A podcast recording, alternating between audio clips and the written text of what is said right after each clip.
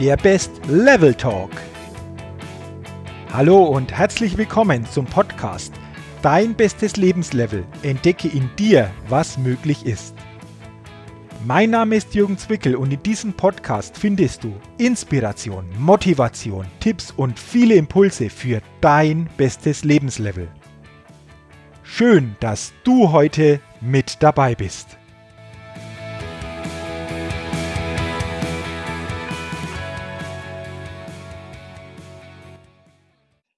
Hallo und herzlich willkommen zur 92. Ausgabe des Best Level Talks, dem Podcast für dein bestes Lebenslevel und deine Persönlichkeitsfitness. Und wie du es gewohnt bist, in diesem Podcast bekommst du Inspiration, starke Impulse und interessante Interviews. Und genau so ein interessantes Interview erwartet dich heute. Denn ich habe mir heute für diesen Best Level Talk wieder einen interessanten Interviewgast eingeladen. Mein heutiger Interviewgast ist Verkaufstrainer, Redner und mehrfacher Buchautor und seit 2009 mit dem Motto Ehrlichkeit verkauft im gesamten deutschen Sprachraum unterwegs. Herzlich willkommen im Best Level Talk, Oliver Schumacher. Oliver, ja. schön, dass du dir heute die Zeit nimmst und wir dieses Interview führen können. Herzlich willkommen. hallo Jürgen, hallo liebe Zuhörer. Ja, Oliver, zuerst mal die Frage, wo geht denn die Podcast-Leitung heute hin? Das heißt, wo treffe ich dich denn heute zu diesem Interview an? Ich selber sitze in Lingen. In Lingen wohne ich auch. Das ist in Niedersachsen. Lingen ist eine Stadt mit 56.000 Einwohnern im Emsland. Das liegt an der niederländischen Grenze. Ah, okay. Du bist also dann gebürtiges Nordlicht, könnte man so sagen, oder? Genau, geboren wurde ich in Cuxhaven und bin Niedersachsen immer treu geblieben. Ah, okay, okay. Aber du kannst natürlich auch von Niedersachsen aus deine Botschaften gut in die Welt bringen oder, wie ich vorher schon gesagt habe, in den deutschsprachigen Raum bringen, weil du bist ja hauptsächlich als Verkaufstrainer unterwegs. Oliver, wie bist du überhaupt zu, diesen, zu dieser Tätigkeit Verkaufstrainer gekommen? Also wie, wie, wie kam das? Ich selber war äh, viele Jahre lang, also rund zehn Jahre lang, selber Verkäufer in der Markenartikelindustrie gewesen. Mhm. Ich habe also Haarkosmetik an Friseure verkauft. Im Außendienst war ich also. Und äh, ja, mir hat das Verkaufen sehr viel Spaß gemacht und ich hatte selber auch auf Eigeninitiative äh, viele Bücher gelesen, Hörbücher gehört oder auch äh, Seminare besucht. Und dann wurde ich auch im Verkauf immer besser und besser und dann dachte ich irgendwann, Mensch, so Training, das wäre doch auch mal eine schöne Sache. Und ja, dann äh, wollte ich eigentlich interner Verkaufstrainer werden in diesem Konzern, aber wir wurden aufgekauft und dann wusste plötzlich keiner mehr was von meinen Ambitionen und so bin ich dann 2009 in die Selbstständigkeit gegangen. Okay, 2009 sagst du, äh, bei mir war es 2008, also wir sind so fast, fast identisch in die Selbstständigkeit ge gegangen. Was, was war denn für dich so am Anfang so die größten Herausforderungen, also bei der Selbstständigkeit, das dann auch umzusetzen, so als Verkaufstrainer unterwegs sein zu können? Das äh, Verrückte war, als Angestellter war ich in einer gewissen Struktur drin. Also ich hatte meinen festen Verkaufsbezirk gehabt. Ich wusste, alle drei Wochen bin ich wieder bei dem Friseursalon. Ich hatte also eine Struktur. Ich hatte morgens Termine um 8 Uhr oder auch manchmal abends um 18 Uhr. Also ich lief wie so ein äh, Rädchen. Und äh, ich wusste auch, was die Erwartungs Haltung an mich sind, gegenüber den Kunden, gegenüber den Führungskräften und so weiter. Und als ich in diese Selbstständigkeit gegangen bin, da war ich dann doch ein bisschen überrascht, weil ja, an sich war es scheißegal, ob ich morgens um 8 Uhr aufstehe oder um 10 Uhr aufstehe. Ich hatte keine Kunden. Es gab niemanden, der wirklich auf mich wartete. Und äh, so hatte ich tatsächlich die ersten ja, Jahre tatsächlich extreme Schwar äh, Startschwierigkeiten gehabt, selber mich überhaupt zu finden, mir eine Struktur zu geben, sodass ich sage, jetzt läuft das auch irgendwie mal. Mhm, okay, wie ist dir das dann gelungen, so in eine, in eine Struktur zu kommen? Was hast du da genau gemacht? Also ich hatte zuerst viele Fluchtmechanismen gehabt, mich vor den wichtigen Aufgaben zu drücken. Das heißt, als ich damals äh, für die Welle AG im Außendienst gewesen bin, äh, hatte ich ein, äh, ja, ein breites Kreuz sozusagen, weil ich wusste, ich bin ja wer. Wir waren damals Marktführer gewesen. Ich hatte mit der Akquise wenige Probleme gehabt, mal in so einen Salon hineinzulaufen, der noch nicht mit mir zusammengearbeitet hat. Aber mein Selbstwertgefühl war dann, als ich selbstständig war, extrem klein, weil ich hatte nichts vorzuweisen, ich hatte keine Referenzen und äh, ja, hatte dann erstmal Fluchtmechanismen gesucht, unbewusst größtenteils, um mich vor dieser Akquise überhaupt zu drücken, vor der Vermarktung. Und dabei ist es ja leider so, dass nicht die äh, Trainer oder auch die Unternehmen mit den besten Produkten und Dienstleistungen die besten Geschäfte machen, sondern die mit dem besten Marketing oder auch manchmal mit der gewissen ja, Raffinesse, manchmal einfach nach dem Motto Stumpf ist Trumpf. Ich sage jetzt hier einfach mal ja, irgendwie kriege ich das dann schon hin. Und ja, ich äh, hatte dann mich viel ausgetauscht gehabt mit anderen Kollegen, zu Anfangs leider mit Kollegen, die es selbst nicht hinkriegen. Das war dann so beispielsweise Treffen auf einem Jungunternehmerstammtisch. Da hat man sich dann so sinngemäß begrüßt mit, hey, hast du auch keine Aufträge? Nee, ich auch nicht. Ja, gib mir fünf. Mhm. Also mhm, okay. dieses, diese Begrüßung doch leider an sich sehr traurig, aber so war es tatsächlich so, weil äh, bringt ja nichts, wenn man sich mit anderen Einäugigen austauscht. Und ja, so mit zunehmender Zeit, ich hatte dann irgendwann meine ersten Kunden gefunden, aber dann habe ich mir viel Zeit genommen für Marketing, aber auch mal für eine klare Positionierung. Wofür stehe ich eigentlich? Was will ich eigentlich wirklich? Ich hatte zu Anfangs den Fehler gehabt, dass ich meinte, dass ich als Verkaufstrainer für jeden Menschen, für jedes Unternehmen geeignet bin, was Blödsinn ist.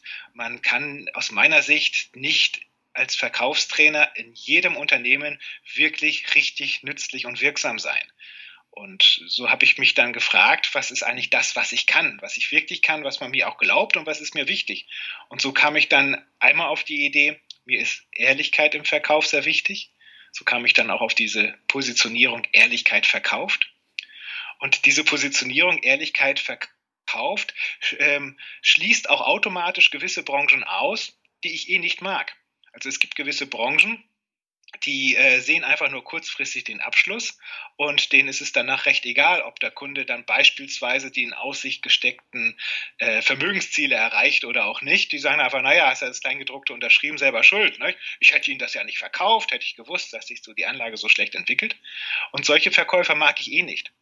Und deswegen war es so gut, äh, mit dieser Positionierung Ehrlichkeit verkauft, auch automatisch mehr für die Unternehmen da zu sein, denen Ehrlichkeit und Wertschätzung gegenüber Mitarbeitern und auch Kunden wichtig ist.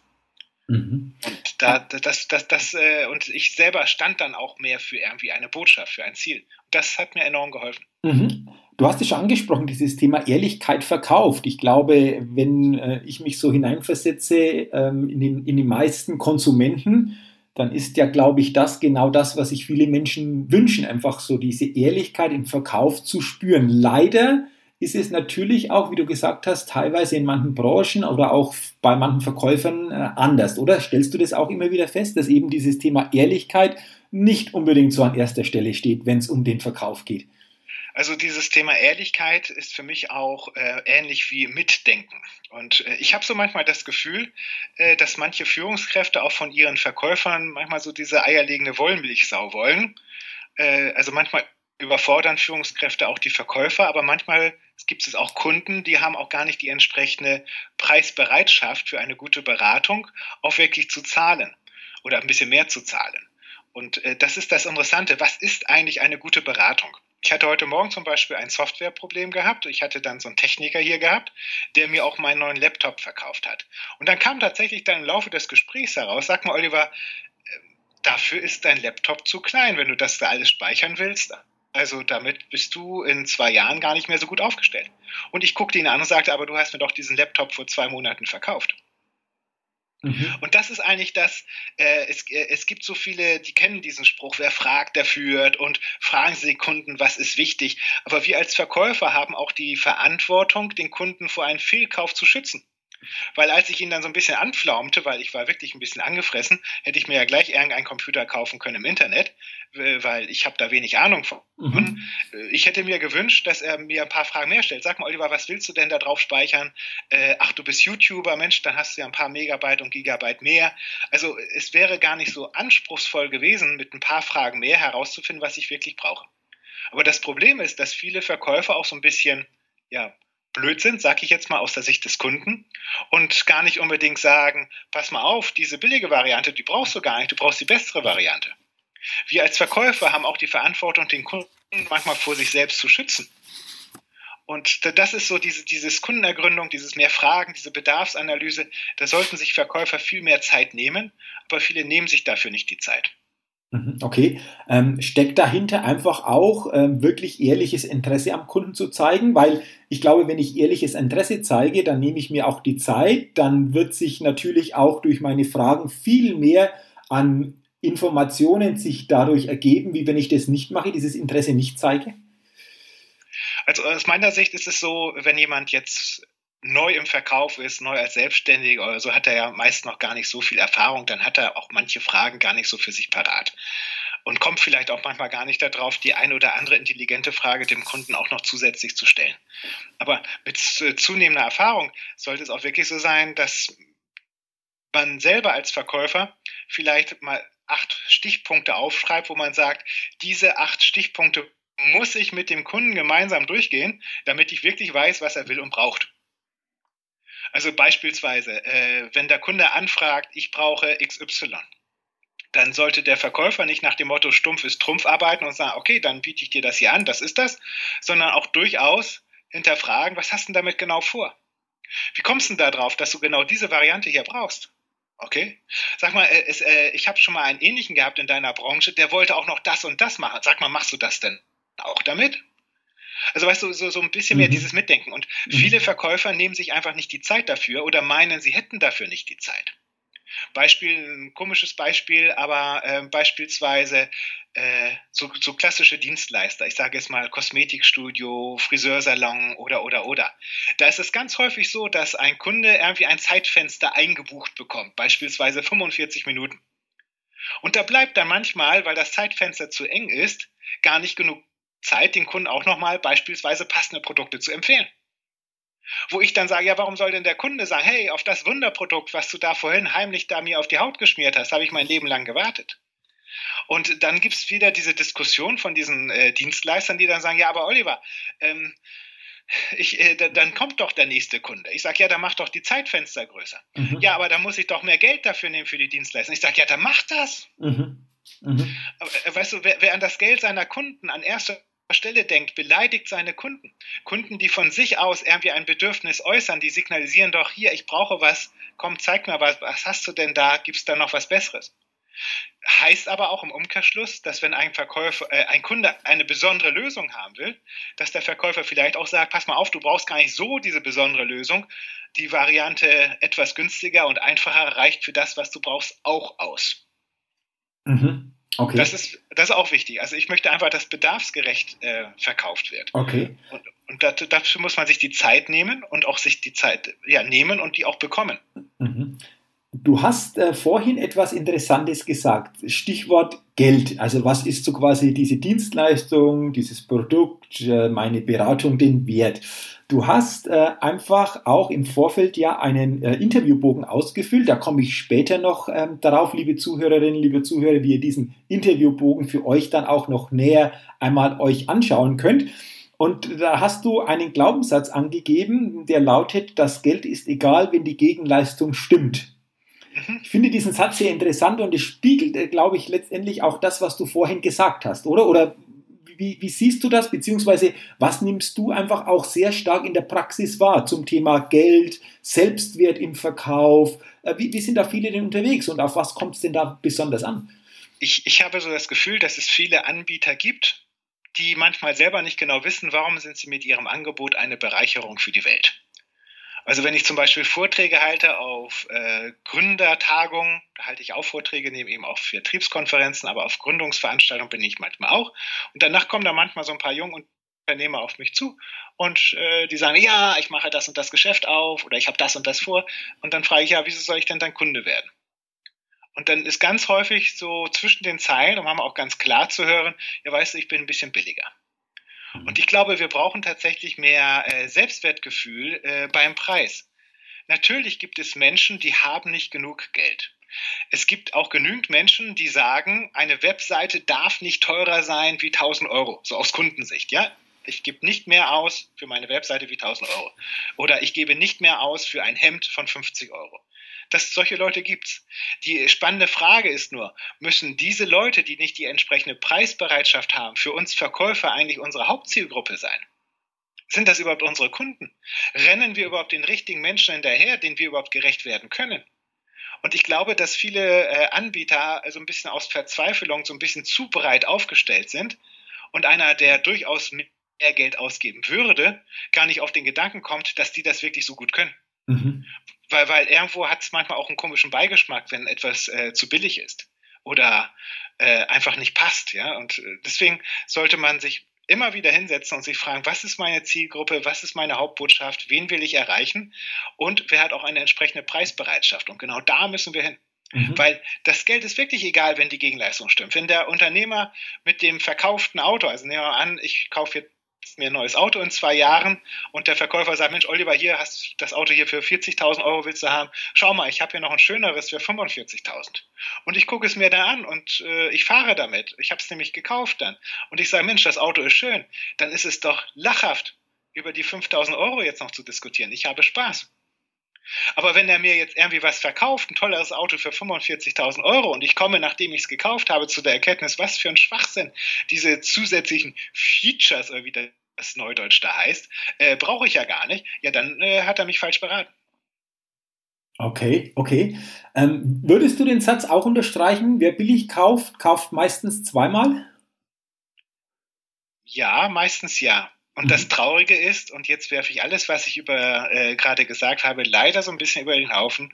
Auch wer manchmal teuer kauft, kauft zweimal, weil es leider auch, äh, ich sage mal tatsächlich in meinen Worten, Verbrecher gibt, die ähm, sich sehr hochpreisig inszenieren, aber letztlich nur heiße Luft verkaufen. Mhm. Aber mit hohen Preisen verkaufen wir letztlich die Hoffnung, dass wir gute Qualität haben. Und diese gute Qualität müssen wir eben dokumentieren, zeigen, sodass wir dem Gefühl Sicherheit geben, dass wir äh, unser Geld auch wirklich wert sind und dass es sich lohnt, mit uns zusammenzuarbeiten. Mhm. Ähm, Oliver, fällt dir das auch teilweise auf, wenn du unterwegs bist, dass gerade die, die wirklich eine starke Dienstleistung haben, ein gutes Produkt haben, die wirklich da auch mit dem Kunden gemeinsam an Lösungen ähm, äh, arbeiten, teilweise so den eigenen Wert gar nicht so sehr erkennen. Äh, fällt dir das auch immer wieder ein Stück weit auf? Ja, ich war jetzt zum Beispiel äh, als Kunde bei einer, äh, äh, bei so einer äh, Podologin, das ist also so eine, die kennt sich eben, komisches Thema jetzt, aber gut, äh, die, die kennt sich eben auch so mit Fußnägeln und so. Und äh, da, da hatte ich was gehabt, das war nicht ganz so in Ordnung. Und war ich bei ihr gewesen, die hat 45 Minuten an meinem Zehennagel da rumgeschrubbt, gearbeitet und sowas. Und dann gehe ich mit ihr zur Kasse und dann sagt sie zu mir, 15 Euro bitte. Und ich dachte, bist du doof? Du hast 45 Minuten gerade hier mir geholfen, dass äh, mein C schöner wird oder dass wir damit anfangen, dass das mal schöner wird. Und jetzt willst du für diese 45 Minuten 15 Euro haben? Das habe ich jetzt nicht mit ihr diskutiert, ja, weil, äh, aber warum nimmt die nicht einen angemessenen Preis und sagt beispielsweise 35 Euro? Und Jetzt würde wieder die Diskussion losgehen, wenn jetzt eine Podologin hier diesen Ansatz von mir hört. Die würde dann sagen, ja, aber die Leute jammern dann, das kann man nicht abrechnen über die Krankenkasse oder äh, die haben nicht so viel Geld. Äh, ja, aber müssen wir denn wirklich mit unserer Positionierung immer wieder die Leute anlocken, die eine geringe Preisbereitschaft haben? Mhm. Mhm. Okay. Also spannend. Du sagst zum einen natürlich mal drüber nachzudenken über meine Positionierung. Also wen möchte ich überhaupt als Kunden? Was hast du denn noch für Tipps für diejenigen, die sagen, ja, hm, Thema Selbstwert im Verkauf, das ist ein Thema. Äh, wie, wie, wie schaffen wir es oder wie schaffen es Verkäufer, da einfach einen stärkeren Selbstwert auch aufbauen zu können, um da ganz anders auch vor dem Kunden natürlich dann zu wirken? Also äh, ich bin seit den letzten zwei, drei Jahren sehr erfolgreich und ich glaube, das ist darauf zurückzuführen, dass ich für mich persönlich eine gesunde Gleichgültigkeit entwickle. Eine gesunde Gleichgültigkeit definiere ich so, dass wenn ich eine Anfrage kriege von einem Unternehmen, das sagt, Mensch, halt uns doch mal einen Vortrag oder gib uns mal ein Seminar, dann rufe ich da an mit der Haltung, innerhalb von zehn Minuten will ich wissen, ob wir überhaupt zusammenpassen. Und wenn nicht, dann sage ich dir das ganz klar und sage, das machen wir nicht. Oder das kann ich so nicht. Gehen Sie bitte weiter. Also, äh, so, also, wo ich für mich diesen Luxus erkannt habe oder auch die Notwendigkeit erkannt habe, auch mal Nein zu sagen zu gewissen Anfragen, nämlich dann, wenn ich das nicht so super kann, wie der Kunde das braucht. Also ich kriege beispielsweise manchmal eine Frage zum Thema Führung. Ich kann Führung nicht. Also ich wurde zwar mal geführt, als ich Angestellter war, aber ich maß mir doch nicht an, dass ich ein Führungsseminar gebe. Ich kann verkaufen, ja. So, und ich kann eben auch nicht verkaufen in allen Branchen oder ich habe nicht in allen Branchen so die Erfahrung, die manchmal erforderlich ist. Und ich nehme mir einfach diese zehn Minuten Zeit und rede mit dem, ob wir passen oder nicht. Innerhalb dieser zehn Minuten finde ich heraus, was der Kunde will und braucht und benenne innerhalb dieser zehn Minuten auch meinen Tagessatz. Das heißt, ich lasse mir meinen Preis da nicht großartig aus der Nase ziehen, indem ich mit dem dann womöglich eine Stunde rede und ich sage, ja, ich schicke Ihnen mal ein Angebot, sondern ich sage schon am Telefon, wissen Sie, äh, wenn wir da starten, würden Sie x Euro am Tag investieren und da würden wir dann folgendermaßen vorgehen. Und ich habe das sogar auch ganz oft, dass äh, die Kunden dann sagen, ja, das passt. Weil äh, wenn ich selber als Verkäufer kein Problem in meinem eigenen Preis sehe, sondern den beiläufig ins Gespräch reinbringe, dann äh, spürt der Kunde auch häufig, Mensch, der Oliver, der steht ja zu seinem Preis, der sagt ihn so frei heraus, das ist ist ja gar nicht schlimm. Und äh, dieses, dieses Selbstverständnis, diese äh, gesunde Arroganz, also Arroganz meine ich eben auch Nein zu sagen, äh, habe ich dadurch entwickelt, dass ich ja viele Jahre eben gemerkt habe, dass ich mit äh, Oliver ist nett und Oliver darf nicht Nein sagen, äh, einfach nicht mehr weiterkomme. Mhm. Mhm. Sondern dass ich mir selber gesagt habe, hier vertrauen mir Menschen, andere Menschen an, Verkäufer, Kunden. Und äh, dieser Verantwortung möchte ich einfach gerecht werden und selber auch Spaß haben, wenn ich auf der Bühne sitze oder stehe und nicht schon um 9 Uhr denke, wenn es losgeht, na hoffentlich schaffe ich das bis um 16.30 Uhr. Ich bin da eher, wenn ich morgens loslege und sage, mein Gott, wie kriegst du diese ganzen Ideen, wie du diese Menschen unterstützen kannst, noch leichter die vertrieblichen Ziele zu erreichen, bloß innerhalb der kurzen Zeit unter. Mhm.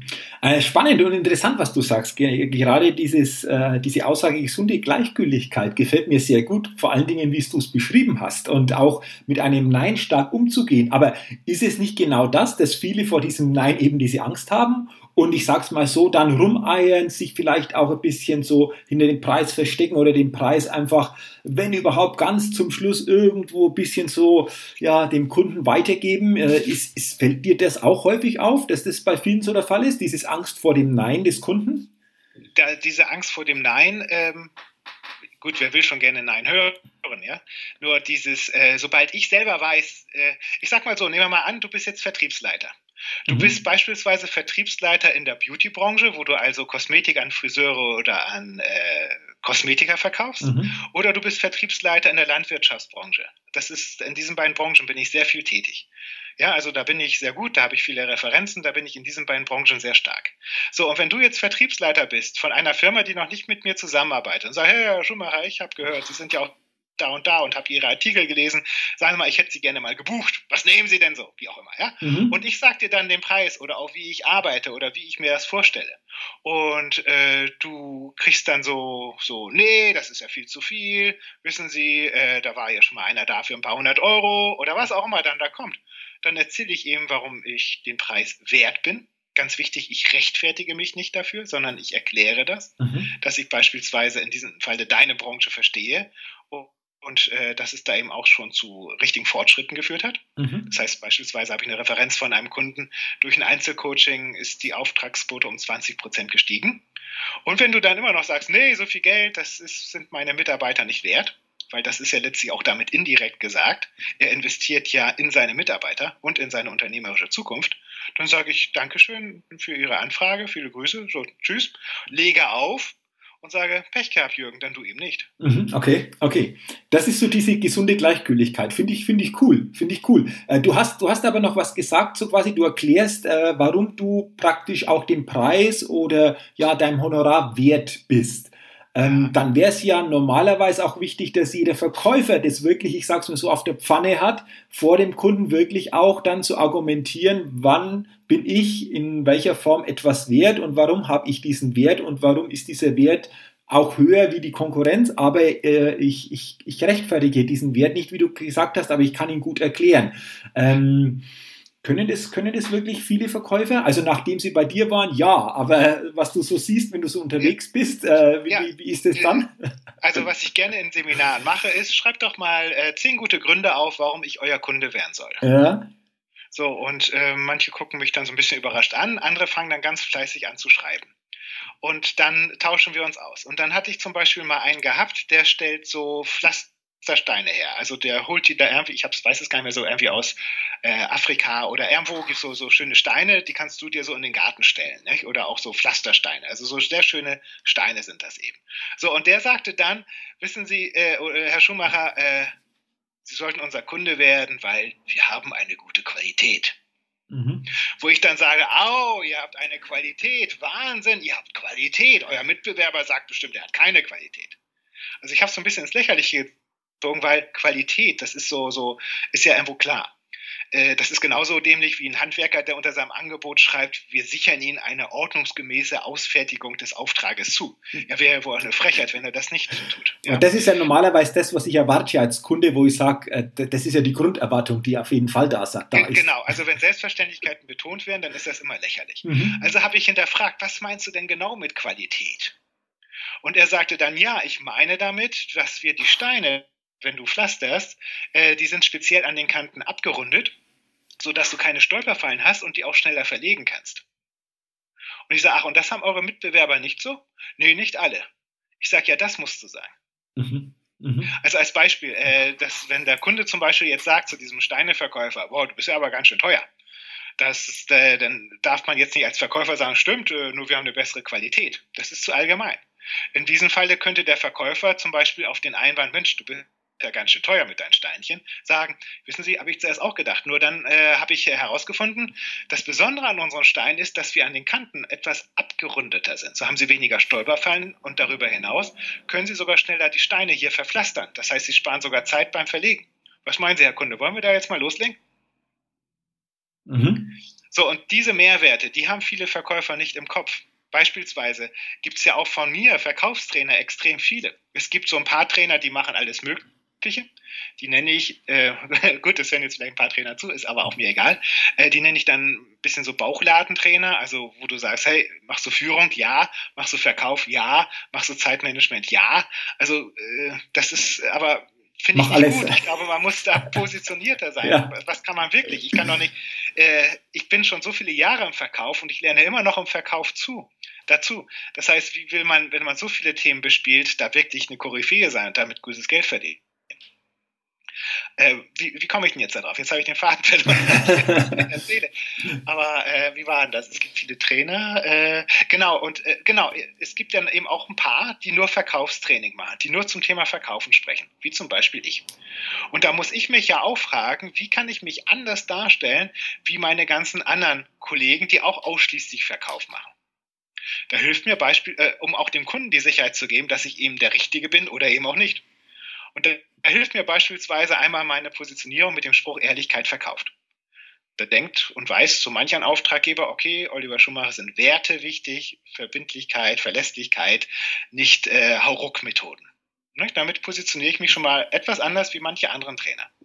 Darüber hinaus habe ich viel äh, Sicherheit inszeniert, indem ich extrem präsent auf YouTube bin. Also wenn du da äh, Oliver Schumacher eintippst, siehst du da ganz viele Filme.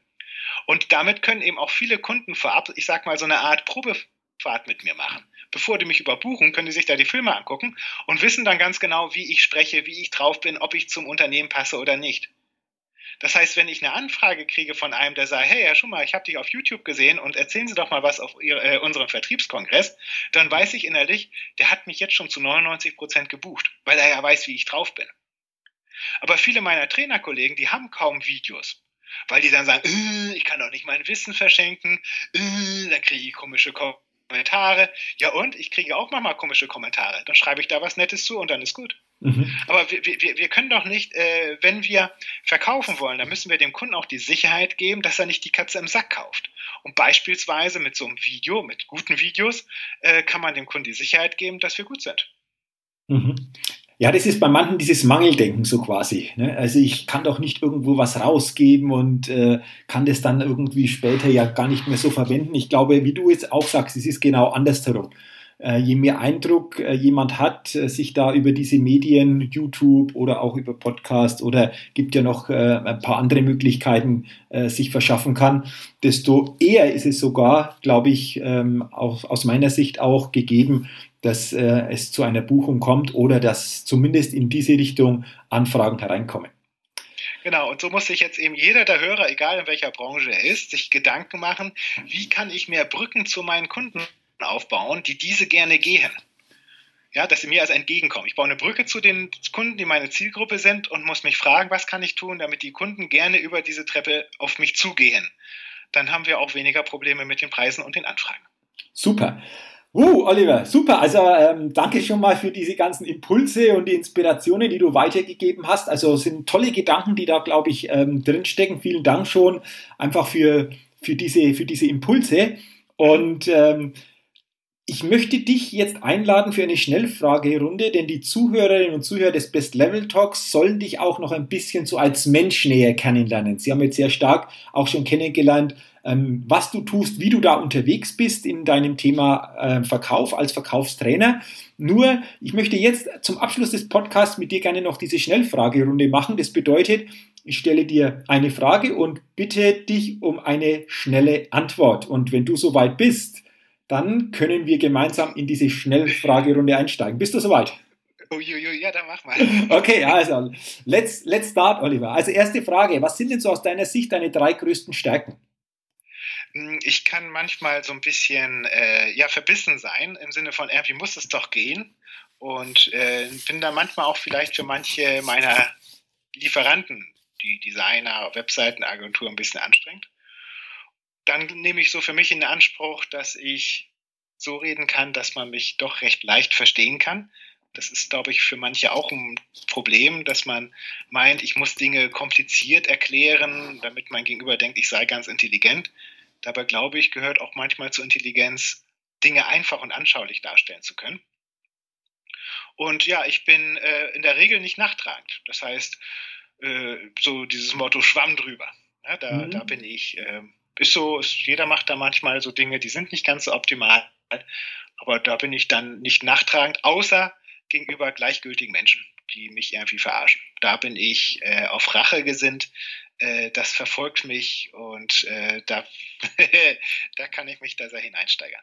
Okay, ähm, du hast jetzt gerade deine größten Stärken beschrieben. Auf der anderen Seite kennen wir, kennt jeder natürlich auch die Seite der Schwächen. Gibt es etwas, wo du sagst, ja, das ist so eine Schwäche von mir, das erkenne ich auch? ja, ich bin, ich bin da eben manchmal ein bisschen zu ungeduldig. Ne? Mhm. Also es muss manchmal bei mir zack, zack, zack gehen. Also wenn da, ich habe jetzt hier diesen neuen Computer und dann, äh, wir reden jetzt ja gerade über Skype und dann äh, habe ich diesen angemacht, äh, also den Computer angemacht äh, und dann wollte ich Skype installieren und dann steht dann da plötzlich, Skype ist bei Windows 10 installiert, steht da so auf dem und beim Browser der irgendwie und ich denke, was für ein Scheiß, das ist ja gar nicht. Also so, ah, mhm. das muss einfach laufen. Also so mit Kleinigkeiten will ich mich da nicht rumärgern. Okay. Nächste Frage, Oliver. Welche coole Gewohnheit hast du? Gibt es da etwas? Ich höre gerne zum Einschlafen Hörspielgeschichten. Ah, ja, das ist echt cool. Selten, aber cool, okay? ähm, welches große Ziel oder welchen Wunsch hast du denn noch so in deinem Leben?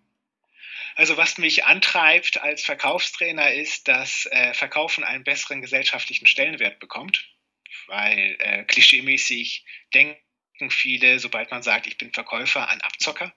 Und ich wünsche mir eine Welt mit verantwortungsvollen Verkäufern, aber auch verantwortungsvollen Kunden, die, äh, wo man einfach wirklich ehrlich beraten wird und auch ehrlich was verkauft bekommt bzw. kauft. Mhm, okay, interessant. Ähm, nächste Frage, Oliver. Welcher Wert ist dir besonders wichtig? Ja, dieses Mitdenken, Ehrlichkeit, das ist für mich mittlerweile okay. extrem wichtig. Mhm.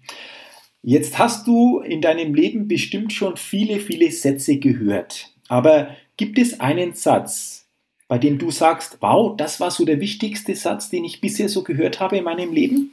Gibt es da was? Ich hatte früher mal eine Ausbildung gemacht zum Industriekaufmann und bin dann von meinem Ausbildungsbetrieb oft per Anhalter nach Hause gefahren, weil ich wollte Geld sparen oder auch manchmal nicht so auf den Bus warten. Das war Ausbildung. wildfremden Menschen mitgefahren dann per Anhalter und der hat mich gefragt, was machst du denn? Und äh, ich sagte damals, ja, ich mache gerade eine Ausbildung zum Bürokaufmann. Und dann sagte er zu mir, äh, aber damit kann man doch kein Geld verdienen. Und äh, das hat mich sehr nachdenklich gemacht, weil ich war früher und ich glaube, so ist, bin ich manchmal, ja, dieses ist bei vielen Menschen so, man will, er macht irgendwie was, naja, Jahre sind wieder gerettet. Und äh, er hat mich nachdenklich gemacht mit dieser Aussage, aber damit kann man doch kein Geld verdienen und eine Familie ernähren. Und deswegen habe ich dann umgeändert, Ausbildung vom Bürokaufmann auf Industriekaufmann und habe dann später eben noch ein bisschen was äh, berufsbegleitend studiert und sowas. Aber ich glaube, das ist letztlich auf diesen entsetzten Satz, aber damit kann man doch kein Geld verdienen, zurückzuführen. Ah ja, okay, oh, interessant, okay. Ähm, welches Credo verfolgst du, Oliver? Ja, ich bin der Meinung, äh, gute Verkäufer haben ihre Kunden vor schlechteren Mitbewerber zu schützen. Und ähm, das Credo ist dann letztlich für mich, äh, dass Verkäufer vom Markt gehören, die die Haltung haben, ja gut, wenn der Kunde ihm unterschreibt, hat er selber Schuld. Weil so manch ein Verkäufer weiß auch, dass er Dinge verkauft, die nicht gut sind für den Kunden, aber aufgrund der der ähm, Rechtlage muss ja ein angestellter Verkäufer das verkaufen, was ihm der Dienstherr, Arbeitsherr, der Arbeitgeber vorschreibt. Aber äh, auch ein Verkäufer hat die Verantwortung, für welches Unternehmen verkauft er, was verkauft er. Und so muss man sich immer auch über diese Folgen bewusst sein. Und ich glaube, ähm, da, da gibt es überall Probleme, die man äh, da reinreden kann. Beispielsweise sagte ich vorhin, ich bin ja in der Landwirtschaftsbranche und das ist natürlich auch mit Vorurteilen behaftet, sagt man Massentierhaltung und sowas alles oder auch die ganzen Insekten, die sterben. Äh, man muss sich eben fragen, kann ich das verantworten? Und ich will einfach, dass ja, die Leute mehr Verantwortung übernehmen für das, was sie tun oder auch nicht tun. Das ist mir wichtig. Mhm, okay. Du hast ja jetzt auch schon einige Bücher zu deinem Thema geschrieben. Aber stelle dir mal vor, du würdest deine eigene Biografie schreiben. Wie würde denn da der Titel lauten, dieser Biografie? Und es geht doch. Ah, und es geht doch. Okay, schöner Titel. Der ist bestimmt interessant, was da drin stehen würde. Äh, ähm, du kommen wir zur nächsten Frage. Stell dir mal vor, du bist mit einem Fahrstuhl unterwegs und ähm, wir hoffen dass natürlich nicht, dass so etwas passiert, aber jetzt bleibt dieser Fahrstuhl stecken. Und jetzt die Frage an dich, wenn du in solcher Situation mal wärst, würde es jemanden geben, mit dem du gerne mal in einem Fahrstuhl stecken bleiben würdest und warum? Nee, ich glaube, ich würde Panik kriegen, wenn ich in einen Aufzug stecken bleibe. Das wäre nichts so für mich. Und äh, sollte ich dann doch mal stecken bleiben, ich weiß nicht genau, wie lange man in so einem Fahrstuhl steckt, aber äh, nee, nee, nee, äh, ich, will, ich möchte mir diese Vorstellung nicht machen. Ah, okay, okay. Ich will damit niemand zusammen äh, stecken, weil die Leute, die ich gerne äh, vielleicht mal ein paar Fragen stellen würde, ich weiß nicht, ob diese Nähe, die man dann zueinander hat, ob die überhaupt für eine gute Gesprächsatmosphäre sorgen. Okay, okay. Interessant. Dann kommen wir zur vorletzten Frage. Ähm, ja, man glaube ich kann schon sagen, das ist eine Kultsendung im deutschen Fernsehen. Wer wird Millionär mit Günther Jauch? Stell dir mal vor, du wärst in dieser Sendung, du sitzt auf diesem Stuhl und kannst jetzt deinen Telefonjoker ziehen. Wen würdest du denn anrufen in, diesem, in dieser Situation? Ich hatte früher, als ich zur Realschule gegangen bin, einen sehr ähm, gut gebildeten Erdkundelehrer, ich weiß jetzt nicht, das ist jetzt schon 20, 25 Jahre her, äh, wie der heute drauf ist, aber den würde ich dann zumindest mal fragen, ob der als Telefonjoker zur Verfügung stehen möchte. Okay, ein ehemaliger Lehrer. Okay, und dann zur letzten Frage, Oliver. Bisschen mit einem Schmunzeln oder mit einem Augenzwinkern. Stell dir vor, du kommst auf eine einsame Insel und du kannst drei Dinge mitnehmen. Was wäre denn das? Was würdest du mitnehmen? Also ich nehme mit die Sonnencreme, weil ich gehe davon mal aus, das ist da ein bisschen wärmer. Dann um mein äh, Leben zu sichern, ein Wasserfilter, weil ich muss ja auch was trinken können. Und ja, dann, bevor man sich meine Freundin zu Hause langweilt, nehme ich die mal auch mit. okay, okay. Ja, super. Oh, viel, vielen Dank auch für diese Schnellfragerunde, für deine Antworten. Und äh, liebe Hörerinnen, liebe Hörer, ich glaube, Ihr habt jetzt meinen heutigen Interviewgast Oliver Schumacher durch diese Schnellfragerunde auch noch mehr als Mensch kennengelernt. Wenn ihr noch mehr von ihm erfahren wollt, dann geht doch auf die Seite www.jürgenzwickel.com slash interview Oliver Schumacher. Ich sage es noch einmal, www.jürgenzwickel.com slash interview Oliver Schumacher. Dort findet ihr noch weitere interessante Infos zum Oliver und vor allen Dingen wie er auf interessante Fragen entsprechend reagiert hat und welche Antworten er darauf gegeben hat. Also schaut einfach mal rein und ihr erfahrt noch mehr. Ja, Oliver, du, herzlichen Dank für deine Zeit, für das tolle und interessante Interview, das du gegeben hast und äh, ja, war für mich sehr, sehr interessant einfach auch und ich glaube, ähm, du hast sehr viel Impulse einfach in diesem Interview mitgegeben. Ähm, am Ende dieses äh, Podcast-Interviews möchte ich dir noch eine, eine Frage stellen. Ähm, was ist für dich noch das Letzte, was du den Hörerinnen und Hörern des Best Level Talks denn mitgeben möchtest?